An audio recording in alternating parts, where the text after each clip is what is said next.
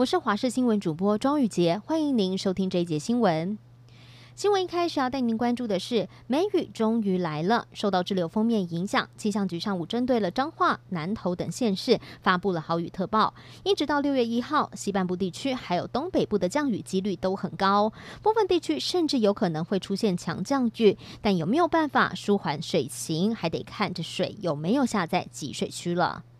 越南新一波的本土疫情从四月底爆发到现在，已经新增至少三千六百人确诊，而这个数字也超过了确诊人数的一半。越南胡志明市更针对出现群聚感染的地区，祭出了合并检测，要提升筛检的量能，试图压下疫情。然而，越南卫生部又带来坏消息了，就是官方发现了新型的变种病毒，这个是印度变种再加上英国变种特征的产物。而且它的传染力更强。台湾疫情目前没有缓和的迹象，也让疫苗什么时候可以开放民间采购进口备受关注。这几天，包含了佛光山还有永龄基金会创办人郭台铭都表态有意跟国外的药厂来接洽，并且捐赠疫苗给台湾政府。但是中央流行疫情指挥中心指挥官陈时中就回应了，说非常感谢各界的好意，但是基于疫苗安全以及有效性，可以合作的方式来进行，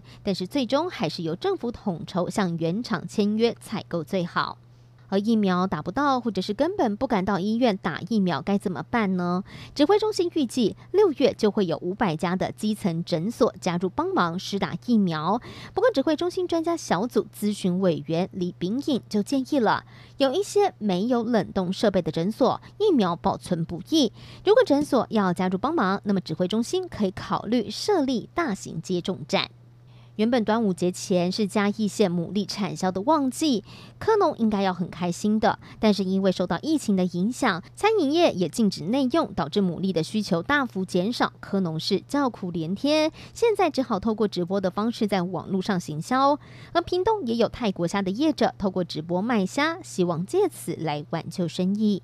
全台进入三级警戒，室内五人、室外十人以上聚会是全部停止的。不过，在高雄六龟区三河溪的上游，警方还是发现有十一位年轻男女在秘境开心的戏水，而且都没有戴口罩，当场就开出了十一张罚单。而群聚聊天也不行，嘉义县警方就查获有群聚案，是五个人聚在民宅里头聊天，卫生局最后是重罚屋主三十万元。至于基隆的部分，先前有确诊者足迹的南新市场，在停业了好几天之后，终于在今天开始营业了。一大早有不少人来采买，但因为人很多，彼此太过靠近，也担心会影响防疫。基隆市长林佑昌亲自来到市场做视察，他表示说：“毕竟市场都管不好，何来封城的可能？”林佑昌也要求每个摊商都要做好十连制，也跟民众宣导要依照自己的身份证字号尾数，单号就。单数日期买，双号就双数日期买，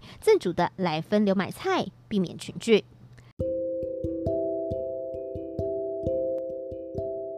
以上新闻，感谢您的收听，我是庄宇杰，我们再会。